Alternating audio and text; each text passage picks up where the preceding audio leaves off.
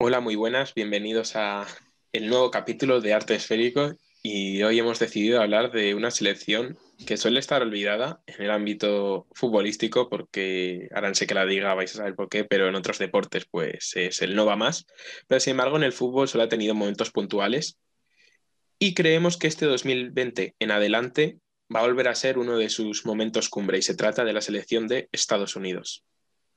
La selección absoluta de Estados Unidos, que cualquiera que la vea diría que es una sub-21, porque prácticamente eh, rebasando los 20 años hay 3, 4, 5, si me apura, jugadores contados. Es bastante increíble lo que está haciendo Estados Unidos con el soccer, como lo llaman allí. Eh, soccer. Y, y, subiendo talento con jugadores de la talla de Yunus Musa, eh, esta temporada reciente reciente fichaje, ¿no? Se podría decir del Valencia, bueno, descubrimiento más que fichaje. Eh, por ejemplo, que este sí que ha sido fichaje de la Juve. Eh, Giovanni Reina, que también está haciéndolo muy bien en el Borussia Dortmund. Serginho Dest, que, se ha sentado en el lateral derecho eh, del Barça, sobre todo ahora últimamente, ya que se ha lesionado Sergi Roberto, está jugando bastante. Y, y bueno, o sea, estos son algunos de los nombres a destacar de esta selección tan joven estadounidense? De hecho, el tema eh, tuvo la idea de hablar Marcos y me pareció muy bueno porque es como dice, es una selección súper joven, pero que tiene muchos jugadores con muchísimo potencial y algunos que ya están empezando a ser contrastados, como viene a ser el caso de Serginho Des, si no es que ya estaba contrastado en el Ajax, que te lo podría comprar.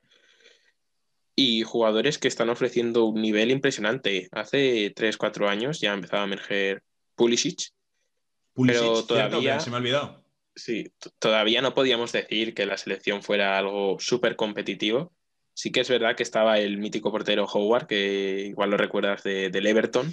Sí, y Densey, ¿no? El típico mítico, mítico Densey. Y sí, con el 2 del Fulham. Pero más allá de, de esos jugadores esporádicos, no veíamos base. Y sin embargo, este año, como podemos ver en varias en las varias posiciones estamos viendo algo que puede ser muy interesante, sobre todo de cara al futuro. Y estaría muy guay, por lo menos en mi opinión, ver a Estados Unidos en un mundial. Estaría muy bien, la verdad, sobre todo para ver a, estos jóvenes que, están sorprendiendo y que han irrumpido eh, de, forma tan violenta, podemos decir, en el fútbol europeo, porque mm, ¿cuántos jugadores estadounidenses jugaban en el fútbol europeo hasta hace nada? Y de repente parece que, han salido como de debajo de las piedras. Es curioso. De debajo de las piedras si no lo vienes viendo antes, porque como bien le comentaba antes a Rubén, eh, yo esta selección que he visto ahora, em, prácticamente más de la mitad son, jugaron el Mundial Sub-20, en el que destacó mi amigo Seku Koita, al cual tengo tanto aprecio y tengo que hacer referencia constantemente para que sepáis que lo admiro. También quiero recordarlo que es uno de tus puntos clave durante toda esta historia de artesférico y es que preveíste el, el despegue de Haaland. Lo recuerdo perfectamente cuando nadie hablaba de Haaland, yo ni siquiera lo conocía. Y ya Marcos me habló de él, decía, hay un chaval noruego, tal. Sí, porque también irrumpió, es cierto, cierto, porque irrumpió en ese Mundial Sub-20 marcando nueve goles, si no me equivoco, contra Honduras, en un partido contra Honduras. Sí, y ahí aseguro que nadie lo conocía. Nadie, absolutamente nadie. Alguno dirá, bueno, igual ya está empezando a jugar bien Salzburgo. No, no, todavía. No, que va, que va. nada, nada, nada, No, para nada. O sea, no se había oído hablar de él prácticamente hasta que metió esos nueve goles y ya probablemente algún experto en fútbol austriaco o No, porque yo que sé, igual algún, pues lo había visto ya en categorías inferiores, pero a nivel mundial, Haaland está con ese mundial sub-20, eh, en el cual Estados Unidos no llegó muy lejos, eh, todo hay que decirlo, con una selección que prometía mucho, con Conrad de la Fuente, con el hijo de George Weah, balón de oro, eh, Timothy Weah, que por aquel entonces jugaba en el PSG, no sé si todavía está en el PSG, Timothy Weah. Timothy Weah, creo que Ahora mismo no. O sea, es que diría que sí, o por lo menos yo lo recordaba, pero por si acaso no me lo voy a jugar, voy a buscarlo.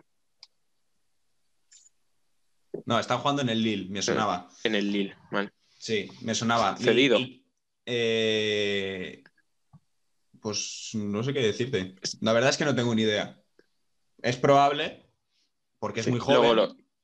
Sí, No, pero, bueno, el caso, el caso es que en, en ese mundial se esperaba mucho de Timothy Weah, se esperaba mucho de Conrad de la Fuente, mucho de esta, de, de- de esta selección mm, estadounidense que empezaba a emerger, ¿no? Y, y resulta que conforme han Sí, ido está pasando los traspasado, años, está traspasado, confirmamos. O sea, se fue cedido al Celtic, que era, me sonaba una cesión, pero no, no, al Lille se fue traspasado. sí, porque en el. PSG tampoco tuvo excesivas oportunidades, todo hay que decirlo. Sí, Y- Sin embargo, sí, sí que, se- sí que se las están dando a Moise King, que también es un jugador muy joven. Puede que no sea el mismo, la misma zona de ataque, pero sí Ya, que por eso también pillaron diferentes etapas, puede ser. Yo es que lo que creo es que eh, cuando eres eh, hijo de un futbolista tan top como fue George Weah, llevas esa losa encima de forma constante.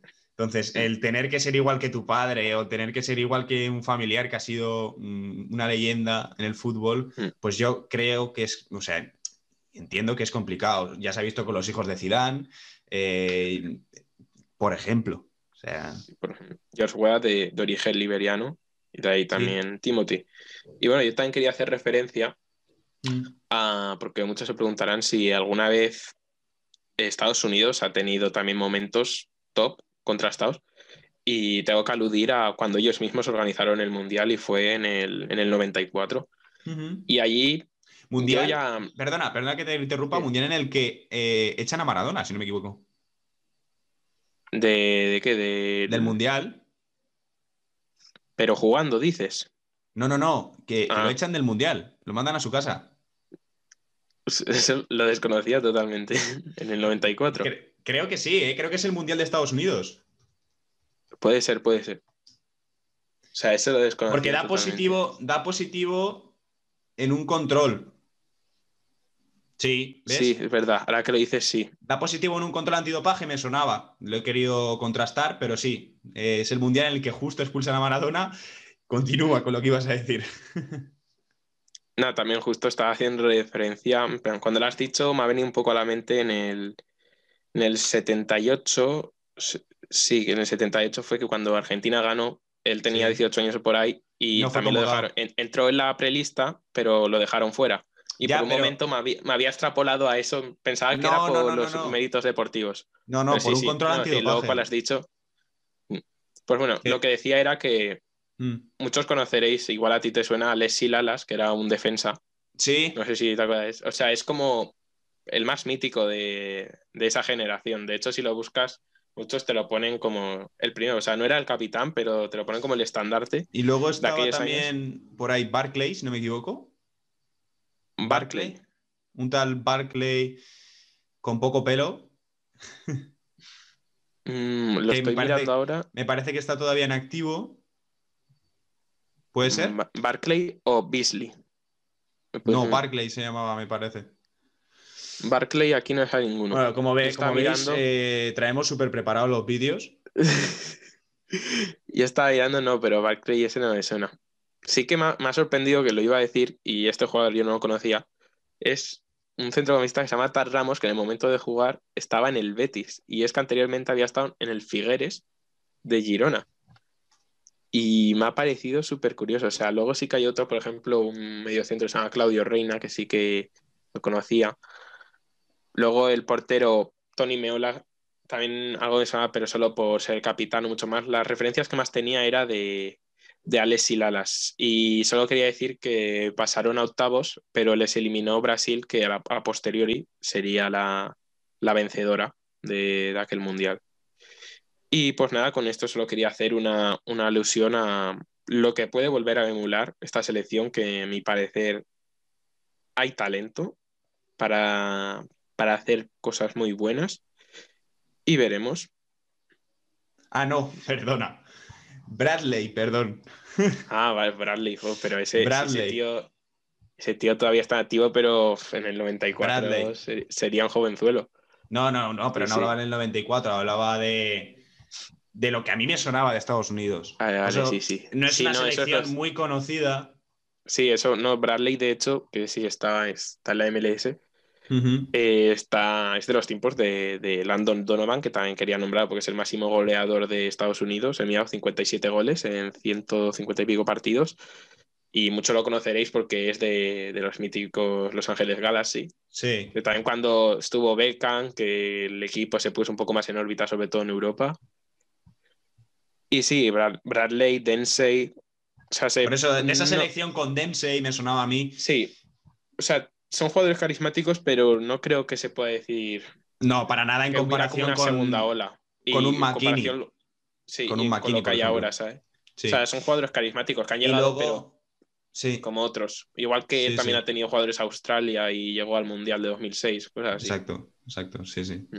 Y luego, si te gusta el FIFA, pues seguro que conoces a Opara. Sí. de hecho, me suena que una vez me lo preguntaste en un quiz de estos. De esto que me decías, jugadores de, de Estados Unidos, ¿te acuerdas? Del Columbus Crew y todos estos. Me suena que alguna vez me lo has nombrado. Y luego ya, pues eh, por la Premier andan Jetlin también, eh, anda Zach Steven, Stephen, eh, flagrante fichaje del Manchester City.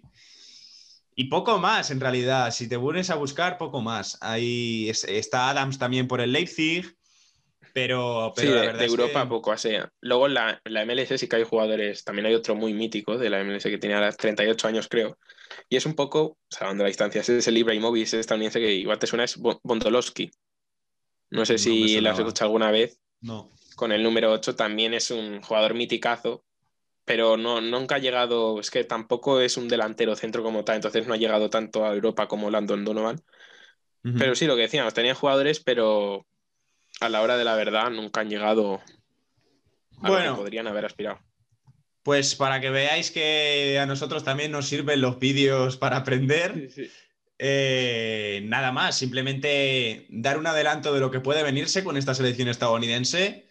Nos adelantamos, no queremos ser eh, ventajistas. Y, y, nada más, igual luego nos llevamos un fiasco, pero la verdad es que mm, pintar pinta muy bien con talento muy joven. Como has dicho, hay jugadores que prometen mucho y me repito con mi deseo de, verlos alguna vez en un mundial que nosotros lo podamos ver, porque está el 94, todavía nos quedaba unos cuantos años para nacer. Con bueno, hasta la próxima, amigos, y nos vemos. Que vaya bien.